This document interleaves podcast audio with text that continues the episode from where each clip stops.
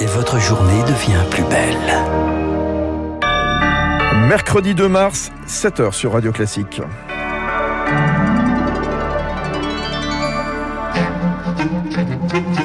La matinale de Radio Classique avec Fabrice Lundy.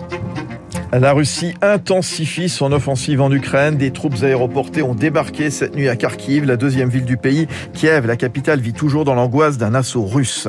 Les sanctions européennes continuent de pleuvoir sur Moscou. Les médias RT et Sputnik sont désormais interdits officiellement de diffusion dans toute l'Union. La France, elle, se prépare à accueillir quelques-uns des 670 000 réfugiés qui fuient le conflit.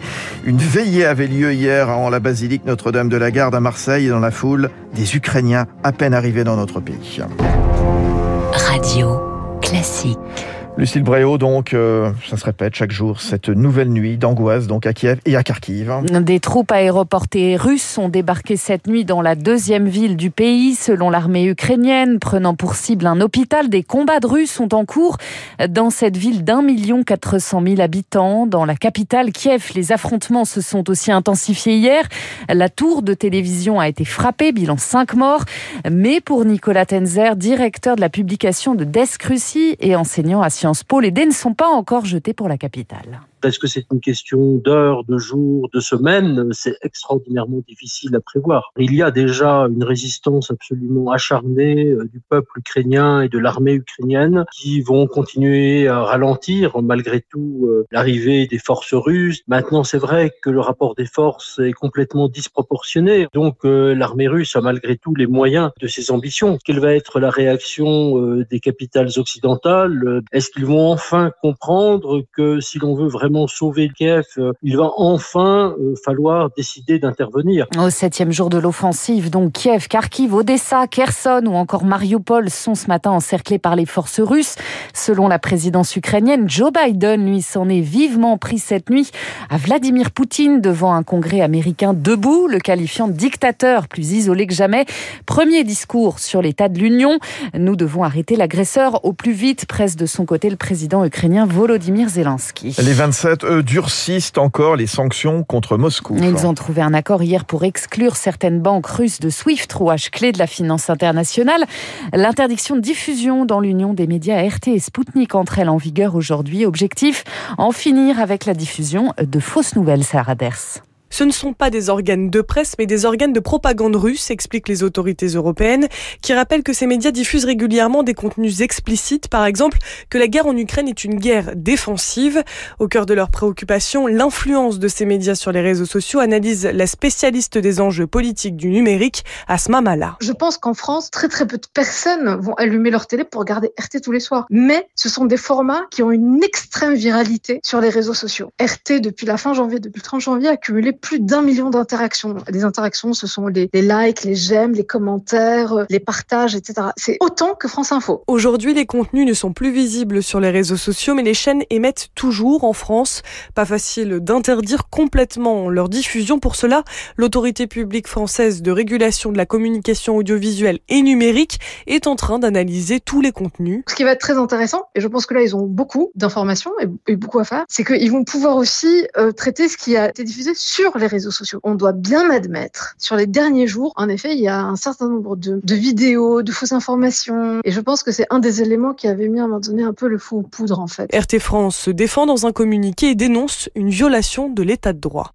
Et comme en miroir, les autorités russes, elles ont bloqué hier l'accès à deux médias indépendants en Russie, dont la station de radio Echo de Moscou. Euh, la France, elle, se prépare à accueillir des réfugiés ukrainiens. Près de 670 000 personnes ont déjà fui le pays. Une centaine est arrivée sur notre sol. À Marseille, une veillée s'est tenue hier en la basilique Notre-Dame de la Garde, dans l'assistance des fidèles, parfois tout juste arrivés d'Ukraine. Julie Gasco.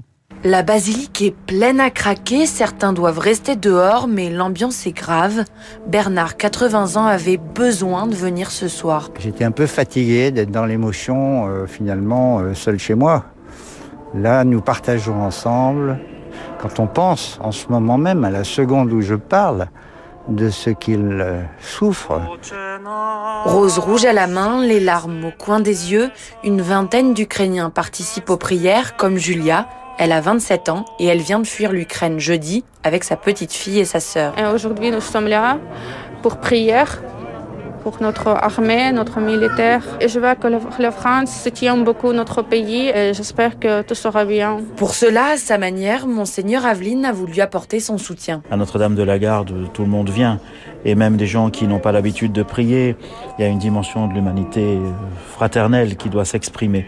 Et on a besoin qu'elle s'exprime. Et pour ça, on a besoin d'un cadre. Protège surtout les plus faibles, ceux qui ce soir se terrent dans les caves de Kiev. Slava Ukraini voilà pour cette correspondance de Julie Gasco à Marseille. À noter qu'Emmanuel Macron lui convoque un nouveau conseil de défense ce matin à 9h à l'Elysée.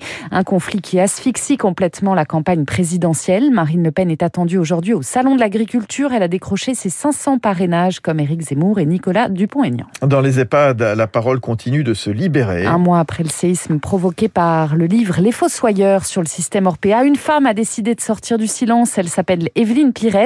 Elle dénonce les circonstances du décès de sa mère dans un établissement du groupe Les Opalines. Un témoignage recueilli par Elodie Wilfried. Evelyne Pires n'oubliera jamais ce 13 janvier 2015. Ce jour-là, un coup de téléphone fait basculer sa vie. J'ai reçu un appel pour m'annoncer que ma maman partait à l'hôpital parce qu'elle avait ingéré du liquide vaisselle. Son pronostic vital est engagé. J'ai dit mais c'est pas possible, mais que s'est-il passé? Quelques jours après, sa mère Jeanne succombe à son empoisonnement. Evelyne est dévastée et cherche des réponses auprès de la direction de l'EHPAD en vain.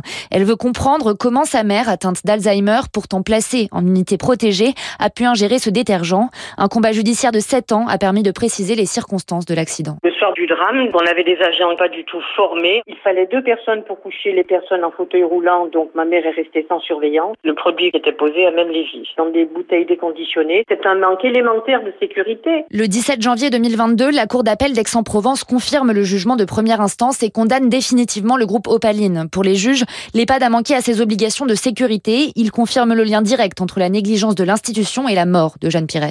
Ils sont condamnés à une amende de 20 000 euros. C'est très peu. Mais enfin, ils sont reconnus coupables. C'était l'essentiel puisque la dignité de ma mère comptait beaucoup pour moi. Evelyne Pires ne saura jamais qui a laissé la bouteille en évidence. Les employés mentionnés dans l'affaire ont écopé de sanctions disciplinaires et ont aujourd'hui quitté l'établissement. Et puis Nice brise les rêves du petit poussé Versailles en demi-finale de la Coupe de France et du football. Les, Yvelines, les Yvelinois pardon, se sont inclinés hier face aux, aux Aiglons 2-0. Les Azuréens. Merci beaucoup Lucille Bréau. À tout à l'heure, 8h pour euh, le journal. Tout à l'heure sur Radio Classique. D'ici là, on retrouvera Léa Boutin-Rivière à 7h30 avec toutes les dernières informations sur euh, le front de la guerre menée par la Russie en Ukraine. Dans un instant, l'édito économique de Étienne Lefebvre des Échos. Saisir les biens des oligarques. Franchement, est-ce que c'est aussi facile à faire que ça?